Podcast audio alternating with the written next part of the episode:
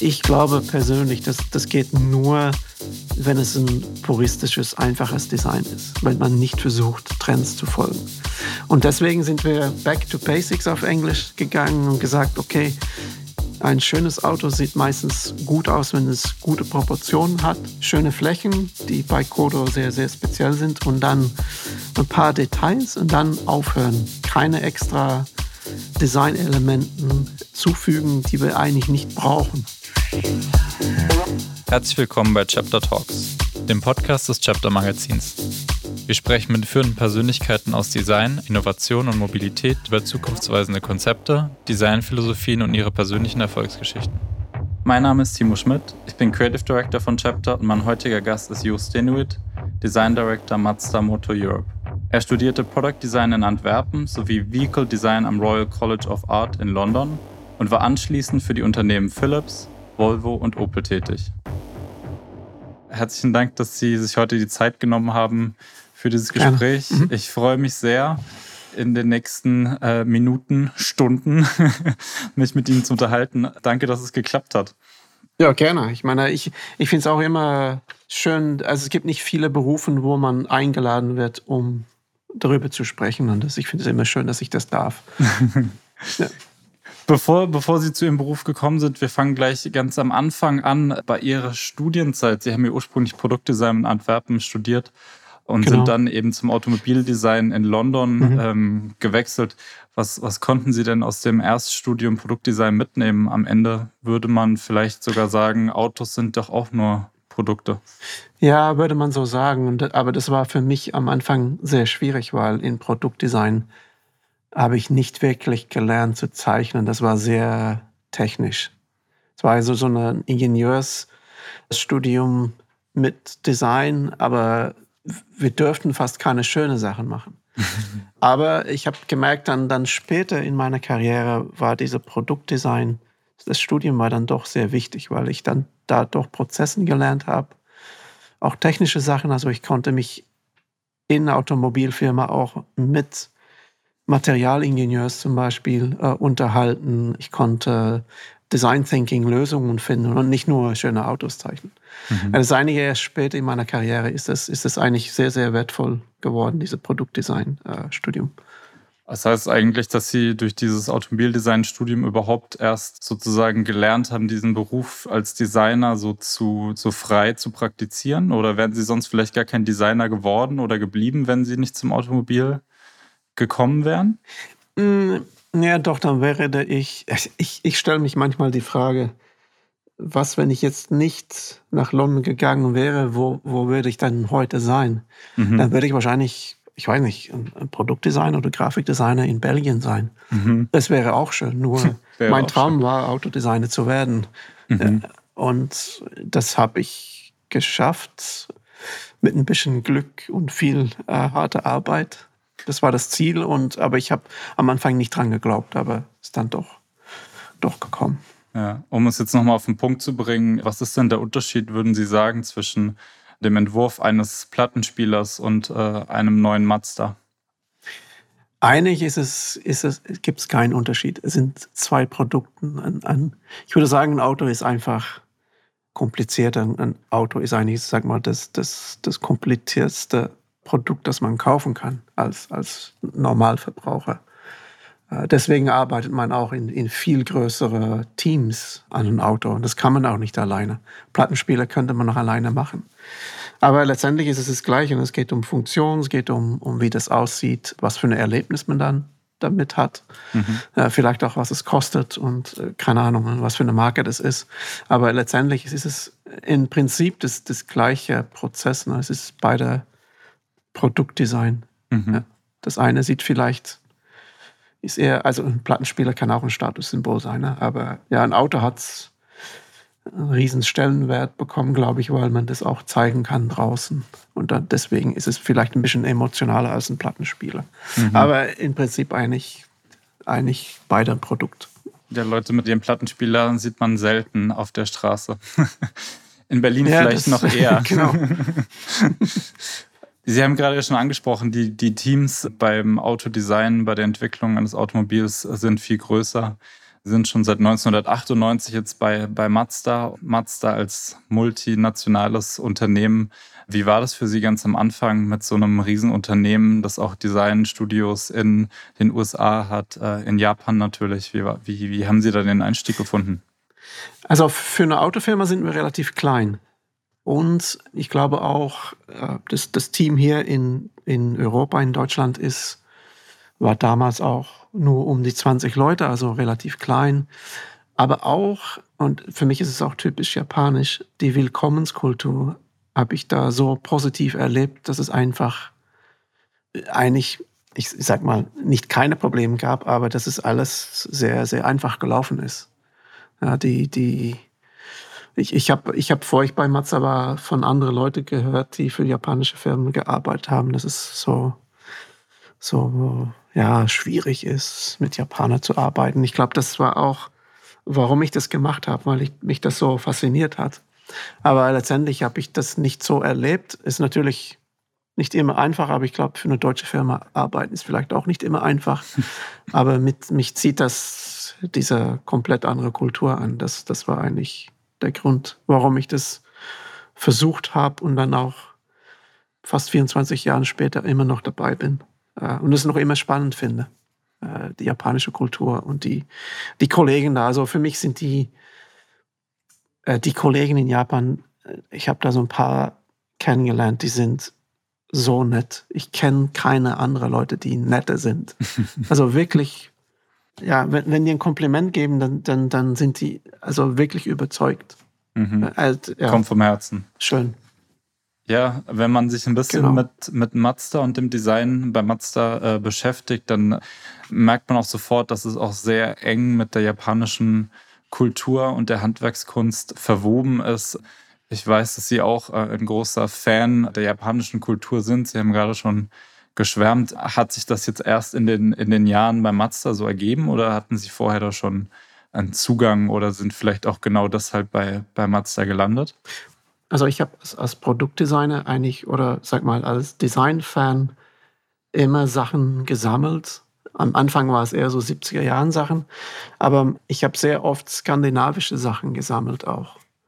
Und ich glaube, da ist eine Verbindung mit Japan. Weil mhm. früher, also Japan war, war weit weg und da war vielleicht, ich habe vielleicht ein paar so Sony-Sachen gesammelt, aber das war nicht so wirklich für mich Anziehungspunkt damals. So diese, vor allem nicht diese traditionelle Handwerkskunst, äh, weil ich eher so in 70er Jahren Sachen interessiert war. Aber über Zeit, auch, auch weil ich für Matze arbeite und öfter da war, ist es eigentlich gewachsen. Und wir fanden es als europäisches Designteam für Mazda auch natürlich sehr exotisch und interessant. Und wir haben ein bisschen unsere, äh, unsere japanische Kollegen überzeugen müssen, dass es interessant ist, weil für den war das natürlich normal, mhm. was in Japan passierte. Deswegen, wir haben sie eigentlich überzeugen müssen, dass das vielleicht etwas sein sollte, was wir als Marke nach außen tragen sollten, dass wir stolz sein, dass wir eine japanische Firma sind und dass wir viel von die Kultur, nicht nur Handwerke, aber auch Philosophie und Sprache und so, dass wir das nutzen, um Produktauto zu, zu entwerfen. Mhm. Das klingt äh, ja nach einem sehr fruchtbaren und, und schönen Austausch. Gab es da andersrum genau solche Situationen, wo Sie vielleicht durch japanische Kolleginnen auf Sachen aufmerksam geworden sind, wo Sie sagen, Sie kommen als, als Designer aus Europa, arbeiten in einem, einem Team in Deutschland, auf Sachen, wo Sie vielleicht gesagt haben, das wäre Ihnen selber nicht aufgefallen, dass das vielleicht interessant ist? Also jetzt mal ausgeklammert, dass natürlich Deutschland für, für seine Autos bekannt ist. Gab es da irgendwelche Situationen, an die Sie sich erinnern? Ja, ich meine allgemein, vor allem im Automobilbereich ist steht Europa und vor allem Deutschland bekannt für, für Qualität. Ne?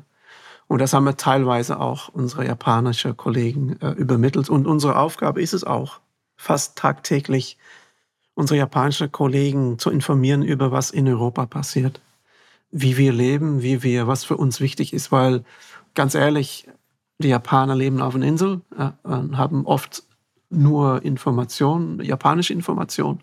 Also wir müssen die wirklich jeden Tag erklären, was für europäische Kunden wichtig ist, was vielleicht auch Probleme sind und uns versuchen dafür zu sorgen, dass sie das Gefühl haben, dass sie Europa verstehen. Und ich habe das auch gemerkt, ich habe ich hab zwar in Japan gewohnt und man, man ist schnell in eine andere Umgebung und vergisst dann, wie das damals, äh, sag mal, in Europa gelaufen ist. Ne? Weil man, man wird als Designer oder als Mensch wirklich sehr stark von seiner Umgebung beeinflusst. Mhm. Und wir müssen dafür sorgen, dass unser Einfluss, europäischer Einfluss, auch in Japan ankommt und dass sie das auch verstehen, warum wir dann vielleicht manche Produkten oder Materialien oder Formen äh, besser finden oder akzeptieren, äh, was vielleicht Japaner nicht akzeptieren würden. Deswegen ist diese ständige Kommunikation sehr, sehr wichtig. Mhm. Seit den 90er Jahren, seitdem Sie bei Mazda sind, hat sich auf Designebene wahnsinnig viel getan. Da gibt es ja ein Designprinzip, das ganz wichtig ist. Es gab ja davor auch schon andere Designprinzipien und es gibt eine ständige Entwicklung der Designprinzipien bei Mazda. Gerade na, das Prinzip, nach dem gerade gearbeitet wird, nennt sich äh, Kodo. Und ich selber ja. finde es wahnsinnig spannend, habe zwei, drei Sätze dazu gelesen, aber freue mich natürlich jetzt, das direkt aus Ihrem Mund zu hören. Was, was ist Kodo? Kodo ist natürlich japanisch und hat auch sehr schöne, zwei sehr schöne Kanjis.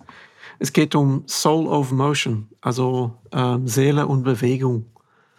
Wir nennen es auch sehr bewusst eine Philosophie und es gibt kein Buch, wo die Designgesetze drinstehen, aber wir diskutieren das äh, ständig. Und Soul of Motion geht darum, dass wir dafür sorgen wollen, dass wenn, wenn Sie das Auto sehen, auch wenn es stillsteht, dass es in Bewegung scheint zu sein, aber auch, und vielleicht noch wichtiger, ist Soul. Wir wollen das, das Auto auch eine, eine Seele geben oder zu erleben wecken. Ganz philosophisch gesehen wollen wir eigentlich, dass die Passion von, von unserer Designer über das Auto auch beim Kunden ankommt. Aber auch in Formsprache haben wir zum Beispiel in, in dieser Phase von Kodo äh, Flächen kreiert, Seitenfläche, die ungewöhnlich sind, die, die unregelmäßig sind und dadurch auch die Umgebung auf eine unregelmäßige Art und Weise reflektieren. Und wir sagen, dass das bringt das Auto zum Leben. Das ist, das ist sehr, sehr einzigartig. Und das ist auch, auch sehr, sehr schön. Das ist auch etwas, was man auf ersten Blick vielleicht nicht wahrnimmt, aber wenn das Auto sich dann bewegt oder wenn man vorbeiläuft, dann sieht man das, wie sich das ändert. Und wir sind schon in Phase 2. Wir sind, wir denken jetzt daran, wie können wir das, wie sieht Phase 3 aus? Wie, wie wird Corso, Codo in Phase 3 sein? Und das ist sehr schwierig. Mhm. Ja, weil wir wissen nicht, wohin uns das bringt. Aber gleiche Zeit ist es spannend, weil wir wissen nicht, wo, es, wo, wo, wir, wo wir enden. Es ist spannend und, und das wird auch fast täglich besprochen. Das ist auch nicht in jeder Autofirma so, dass das, sag mal so, ich würde nicht sagen, philosophiert wird, aber das ist als, als, dass wir so ein Leitthema haben. Ich hatte gestern ein sehr interessantes Gespräch mit einem japanischen Handwerker aus Düsseldorf. Und er hat, der hat gesagt, er hat für, für ihn, weil der was sehr Traditionelles macht für eine moderne Zeit, er hat gesagt, er hat einen Core und Core ist sein Prozess, wie er seine Sachen macht. Und für uns ist Kodo unsere Core, also das, mhm. das Zentrum von alles, was wir machen. Wir gehen immer zurück zu Kodo. Ja, die Frage wird immer gestellt, ist es Kodo oder nicht? Und Kodo kann sich in viele verschiedene Richtungen, äh, kann, es, kann in viele Richtungen zum Ausdruck kommen, aber ja, letztendlich muss es eine Seele haben und muss Bewegung drin sein. Mhm. Ist manchmal nicht so einfach, weil wenn man das nicht so genau definiert, dann kann man natürlich auch wochenlang darüber diskutieren. Aber es ist schön, dass wir so eine Philosophie haben, würde ich sagen. Ja, dieses Bild von diesem Kern, äh, das kann man ja ganz gut nachvollziehen. Insgesamt haben Sie in einem Interview mal gesagt, dass Mazda in, in der letzten Zeit wieder zu den Grundlagen von, von gutem Automobildesign äh, zurückgekehrt ist. Ähm, wie meinen Sie das? Also einer der Gründe ist, dass wir die, die meiste von unseren Modellen auch global verkaufen. deswegen müssen wir dafür sorgen, dass die, sag mal, dass das Design auch global angenommen wird. Und ich glaube persönlich, dass das geht nur, wenn es ein puristisches, einfaches Design ist, weil man nicht versucht, Trends zu folgen. Und deswegen sind wir back to basics auf Englisch gegangen und gesagt, okay, ein schönes Auto sieht meistens gut aus, wenn es gute Proportionen hat, schöne Flächen, die bei Kodo sehr, sehr speziell sind und dann ein paar Details und dann aufhören. Dann nicht keine extra Designelementen zufügen, die, die wir eigentlich nicht brauchen. Mhm. Und das hört sich einfach an. Aber erstens, Autodesigner zeichnen gerne, übertreiben gerne und machen gerne mal ein bisschen Bling Bling auf ihre Skizze, weil die, die Skizze dann geil aussehen. Aber das, das bringt kein, das hat keinen Mehrwert. Und zweitens, wenn, wenn man dann nur wenig Elementen hat, Exterior oder Interior, dann müssen die auch stimmen, dann müssen die auch richtig sein. Anders ist es, sieht es nicht gut aus. Also, hm. aber ich glaube, wir, wir haben auch gemerkt, dieser puristische, aber noch immer emotionales Design, das kommt global sehr gut an. Wir testen das nicht mehr mit Kunden, was, was in vielen anderen Firmen noch gemacht wird. Äh, bei uns sind es, sag mal, die Tests, die, Aus, die Design-Auszeichnungen und wir haben ein paar sehr wichtige bekommen. Und das ist für uns eigentlich so the, the proof, dass das, was wir machen, auch gut ankommt. Mhm. Ich glaube, was, was, wir, was wir über die Jahre, die letzten 13 Jahre mit Kodo auch gemacht haben, ist, wir sind viel selbstsicherer geworden. Wir sind nicht mehr die kleine Firma aus Hiroshima. Wir sind noch immer die kleine Firma aus Hiroshima, aber wir sind ein bisschen stolz und selbstsicherer geworden. Und das hat auch viel, viel geändert. Mhm. Um jetzt noch ein bisschen konkreter zu werden, ich habe gelesen, Kodo kann man wortwörtlich übersetzen mit der Übersetzung Herzschlag, was jetzt nach Ihrer Erklärung für mich auch, auch Sinn macht. So ein Kern, der vielleicht immer, der immer da ist, aber den man manchmal eben vielleicht bewusster wahrnimmt, aber der auch in, im Stillstand praktisch äh, weiter äh, läuft. Wie, wie drückt sich das dann zum Beispiel im aktuellen Mazda, dem CX60, aus? Beim CX60, wenn ich denke über Bewegung, dann geht es über Proportionen, wie wir zum Beispiel das, das Glashaus auf Englisch, also die Fenster, wie wir das nach hinten verschoben haben, dass wir eine lange Haube haben.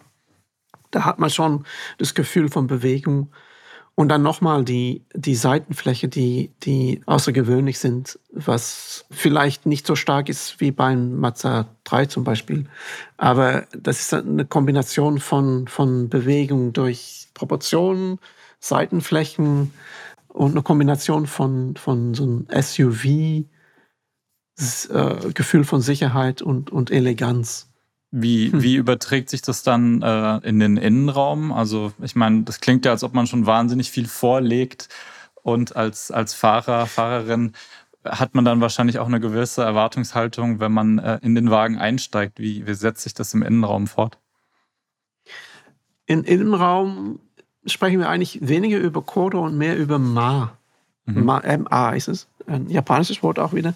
Ähm, da geht es darum, dass wir dafür sorgen wollen, dass die die Kunden, wenn die in einen Mazda einsteigen, dass, es, dass die nicht überwältigt werden von, von Design, äh, was heutzutage sehr oft passiert mit Autos. Bildschirmen, Designelementen, die man vielleicht nicht braucht. Wir wollen dafür sorgen, dass die Leute das Design verstehen, dass die die Funktion verstehen, dass sie sich wohlfühlen und dann anfangen zu fahren. Und es klingt vielleicht ein bisschen merkwürdig, aber wir, wir sehr präzise stellen wir die, die Funktionselementen auch in eine richtige Position. Das hört sich merkwürdig an, weil man denkt natürlich, das ist bei jedes Auto so. Aber wir sind da sehr, sehr nerdy unterwegs. Ne? Das Display muss genau dastehen, dass es keine App-Ablenkung gibt, äh, mhm. dass man nicht nach unten schauen muss, wenn, wenn man fährt. Die Pedalen stehen genau in der Mitte. Das ist auch nicht immer der Fall. Und all diese Elemente sorgen dafür, dass wenn man fährt, dass man wirklich das Gefühl hat, man hat Kontrolle über das Auto. Und man fährt das Auto mit viel Emotion, aber auch ganz, ganz sicher. Und es ist natürlich schwierig zu erklären, also in, in einem Gespräch. Aber man, wenn man in einen Mazda einsteigt, dann kann man das, das, das, das fühlt man gleich, mhm. dass es aufgeräumt ist, dass es ich würde nicht sagen leer ist, aber ruhig ist und nicht überwältigend. Und das für mich ist auch gutes Design, dass man auch ja. gleich, ja, dass man sich als Mensch in einer Maschine auch wohlfühlt und nicht von der Maschine überwältigt wird. Ja, ich weiß, dass Sie auch ein großer Fan sind von den Designs von, von Dieter Rams. Und ich hm. habe vor ein paar Wochen die Erfahrung gemacht, dass ich eben genau so ein Plattenspieler, über den wir vorhin gesprochen haben, in, der, in die Hände bekommen habe und versucht habe, mir den zum Laufen zu bringen und eben diese Erfahrung gemacht habe, dass dieses Gerät halt 50 Jahre alt ist mittlerweile und trotzdem man, ja. man jeden Knopf findet und sofort versteht und sofort weiß, wie das ganze Ding funktioniert. Ich habe es tatsächlich zum Laufen gebracht, ohne dass ich ein großer Technik-Freak bin. Aber ist das was, mhm. was Sie begeistert, weil das einfach für Sie äh, gutes Design, gutes Design auf den Punkt bringt? Ja, gutes Design auch. Das war auch unglaublich innovativ. Wenn man jetzt so ein, so ein Schneewittchen sagt, jetzt sieht, dann denkt man, ja, ist okay, äh, ist schön, modern, immer noch. Aber wenn man es vergleicht mit, was damals auf dem Markt war, das, das war eine Revolution. Mhm. Äh, also nicht nur Gestaltung und Funktion, aber auch Materialität. Er hat, er hat dünnes Holz mit Metall und Plexi kombiniert. Das war, das war alles Hightech damals. Ne? Mhm. Also das ist eigentlich so ein, so ein, so ein ja, so ein Design, das ich vergleiche es auch immer mit Apple, nicht nur in Form, aber Apple hat auch zum Beispiel angefangen, für Laptops die Gehäuse zu fräsen. Habe ich auch gedacht, wow, okay, das ist, das, ja, krank eigentlich, ne?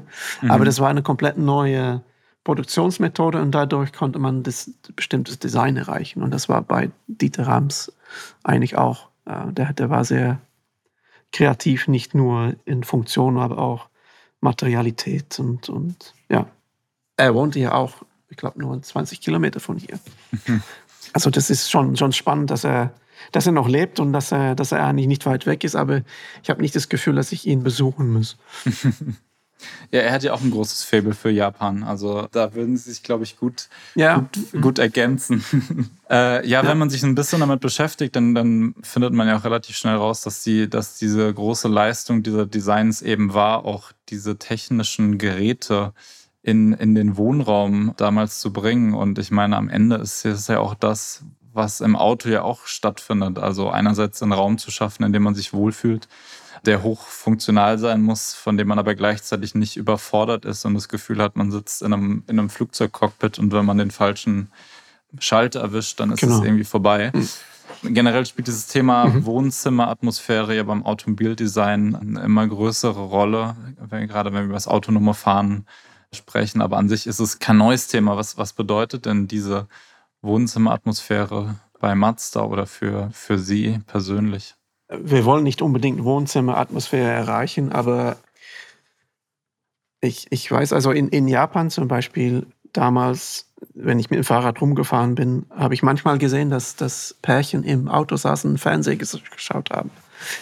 Was ich äh, unglaublich komisch fand, aber ich habe es dann verstanden, weil für den gab es zu Hause wenig Privatsphäre. Also für den war das Auto nicht nur ein Auto, aber auch ein, ein extra Raum, ein extra Wohnzimmer eigentlich. Äh, in Europa ist es natürlich weniger. Aber manche Autos, zum Beispiel beim MX30, haben wir, sag mal, einen Tick mehr Wohnzimmergefühl reinbringen wollen. Das ist unsere äh, Elektro Elektroauto. Und ich glaube teilweise, weil das elektrisch Fahren vielleicht auch eine, eine, eine, andere Erfahrung ist und ja, das, das wegen Materialität äh, wir da ein Gefühl reingebracht haben, dass das auch ein bisschen mehr an Natur und ja, elektrisch Fahren anlehnt. Aber mit, mit zum Beispiel, wie, wie du schon gesagt hast, mit das autonomen Fahren, glaube ich, wird das Auto einfach ein anderes Produkt. Das, für mich wird es kein Auto mehr sein. Sondern? Äh, Wobei das ist perfekte Automobil, ja, das ist fast wie, wie, wie äh, öffentliches Verkehrsmittel, aber vielleicht ein bisschen mhm. individueller. Aber man fährt es nicht mehr. Also das, die Erfahrung wird, wird anders sein und deswegen wird das Produkt auch anders sein. Also in der Zukunft für den Fahrer dann endlose Optionen für Sitzformen, Sitzbezüge. Die Form, die äußere Form ist vielleicht mehr standardisiert und der Innenraum individueller. Wäre das so eine Zukunftsperspektive, die Sie unterstützen würden? Ja, ich meine, wir sehen äh, viel Studentenarbeit und die, die äh, widmen sich das Thema auch oft. Und man mhm. sieht immer, man nennt es dann so, so ein Pot, also so ein Viereck auf, auf vier Räder. Ich, ich hoffe nicht. Ich meine, ein Viereck kann auch schön sein. Äh, Dieter Rams hat es auch schön mit Vierecken gemacht. Aber ich hoffe, das kann in einem Exterieur auch ein bisschen individueller sein. Und mhm. äh, letztendlich, äh, weil so viele Autos in, in, der Stadt rumstehen, bin ich immer froh, wenn, wenn die Autos schön aussehen, dass, das ist die, das Stadtbild nicht zu viel stören. Ich, ich, ich weiß noch nicht, wie, wie das aussehen wird. Ähm, ich glaube, das hängt auch ein bisschen von Technologien so ab. Wir haben in der Automobilindustrie natürlich das Gefühl von, dann Sachen in Bewegung, aber wir sind erst an, am Anfang. So, so unglaublich viel hat sich im Design noch nicht geändert. Ich glaube, wir benutzen noch immer die, sag mal, jetzige Formsprache und tun Elektroantrieb rein, aber so wirklich ausgenutzt haben wir die neue Technologie noch nicht so komplett. Mhm. Das kommt noch. Ich glaube, das ist der richtige Moment, um auf äh, einen schönen Film hinzuweisen. Wir äh, durften Sie ja auch schon mal im Rahmen von Chapter Magazin zu Hause besuchen für unser Format At Home. Und da gibt es einmal eine ganz schöne Szene, wo Sie in Ihren äh, Datsun von 1971 ja. einsteigen. ein, ein Auto, dessen einzige Technologie im Innenraum immer ein Radio ist. Da die Frage, Denken Sie, dass das in, in einer Art und Weise ein Vorbild für neue Technik ist? Also natürlich steckt in einem Auto heute mehr Technik, aber für die Einfachheit, die es im, ja. im Auto-Innenraum braucht? Ja, ich, ich finde eigentlich, äh, gutes Design ist, wenn man auch, wenn unglaublich viel Information reinkommt, dass man das trotzdem einfach gestaltet. Ja, dass man mhm. die Leute gibt die Möglichkeit, es zu verstehen. Ich meine, ja, ein altes Auto, ich liebe alte Autos, weil die so einfach sind und weil man eine stärkere Verbindung zum Auto hat, weil man auch weiß, es kann jedes Moment kaputt gehen und mhm. oder Bremsweg ist dreimal so lang. Äh, also man, man ist einfach mehr beschäftigt mit dem Fahren. Ich glaube, dass heute das ein bisschen ein Problem ist, dass man man kann 200 auf der Autobahn fahren und sich eigentlich nicht mit dem Fahren beschäftigen. Das ist ein bisschen gefährlich und macht auch nicht so viel Spaß eigentlich. Deswegen lieber mit einem Datsun äh, mit 140 auf der Autobahn und, und denken, heute kann ja gleich schief laufen, weil ich rieche Benzin oder äh, das, das, Auto bewegt sich so merkwürdig. Äh, das ist eigentlich spannender. Und wenn es dann repariert werden muss, dann ist es auch meistens einfacher. Aber es ist schön, dass wir mehr Technologie im Auto haben, aber man soll es einfach halten, auch für die Leute, die mit Technologie aufgewachsen sind oder digital aufgewachsen sind. Trotzdem soll es immer noch puristisch bleiben mhm. äh, unverständlich. Und das ist eigentlich genau das, das Schwierige dran, um das so zu gestalten. Ich denke immer, äh, heutzutage sind wir genau wie in die 80er Jahren, glaube ich, waren Autointerieurs mit ganz vielen Knöpfen und Equalizers und so. Das war alles cool, aber das war auch schnell wieder weg, weil die Leute, genau wie, wie ein Cockpit im Flugzeug, ne, das ist einfach, das ist zu viel. Vielleicht gehen wir dann zurück zu Einfachkeit und einfach zu bedienen. Und ja, das ist mein Traum und glaube ich auch mein Ziel so ein bisschen von, von gutes Design ist es einfach zu halten. Das ist eigentlich schon ein wunderschönes Schlusswort. Es war schon sehr, sehr dicht an Informationen und äh, ein echt schönes Gespräch. Als allerletztes wollte ich denn nochmal ansetzen. Sie haben ja gesagt, äh, in dem Studium haben Sie nicht gelernt zu zeichnen oder hatten keine Gelegenheit zu zeichnen. Zeichnen Sie jetzt denn viel? Nee. Also ich habe ich hab auch nicht die beste Zeichnung gemacht. Ich, was ich gemacht habe, ich habe im Studium in London habe ich angefangen, digital zu modellieren, was damals noch so, so außergewöhnlich war. Und ich habe eigentlich darüber meinen Weg gefunden. Auch in, in mein erster Job bei Opel für drei Jahren bin ich so reingekommen. Und dann bei Matze habe ich natürlich viel gezeichnet, aber auch ich habe meine Art und Weise gefunden, um meine Designs zu entwickeln. Das war in, in digital, Digitalwelt. Jetzt zeichne ich nicht mehr. Ich, ich lasse zeichnen. Das macht auch Spaß. Und die, die jungen Designer haben sowieso die besseren Ideen als ich. Das verstehe ich auch. Das ist okay. Ich baue also noch Sachen. Ich, ich, ich bin noch kreativ unterwegs, aber dann eher pri privat. Das macht dann auch noch, noch Spaß. Und dann sind es auch Autos oder, oder was ganz anderes? Ja, also eher, eher Möbel oder zum Beispiel nach dieses Gespräch gehe ich runter und baue mein, mein Campervan weiter. So eine Sache. Einfach Sachen bauen, ausprobieren. Das habe ich schon mein ganzes Leben gemacht. Und das, das ist auch ein bisschen kreativ sein und ja. Oder eine Umgebung kreieren in ein Haus oder eine Wohnung oder in, in einen Campervan. Einfach das Wohnzimmergefühl im, im Camper äh, erreichen. Alles klar, dann viel Erfolg beim Weiterbauen und hoffentlich dann bald auch losfahren und ausprobieren. Vielen Dank für das heutige Gespräch. Ja, vielen Dank. Danke. Das war die heutige Episode des Chapter Talks Podcasts. Mein Name ist Timo Schmidt und ich bedanke mich im Namen des gesamten Chapter-Teams fürs Zuhören. Wir würden uns freuen, wenn Sie unseren Podcast-Kanal abonnieren, teilen und kommentieren. Regelmäßige Updates und multimediale Features rund um die Themen Design, Innovation und Mobilität finden Sie auf www.chapter.digital und auf Instagram. Dort finden Sie uns unter chapter.magazine.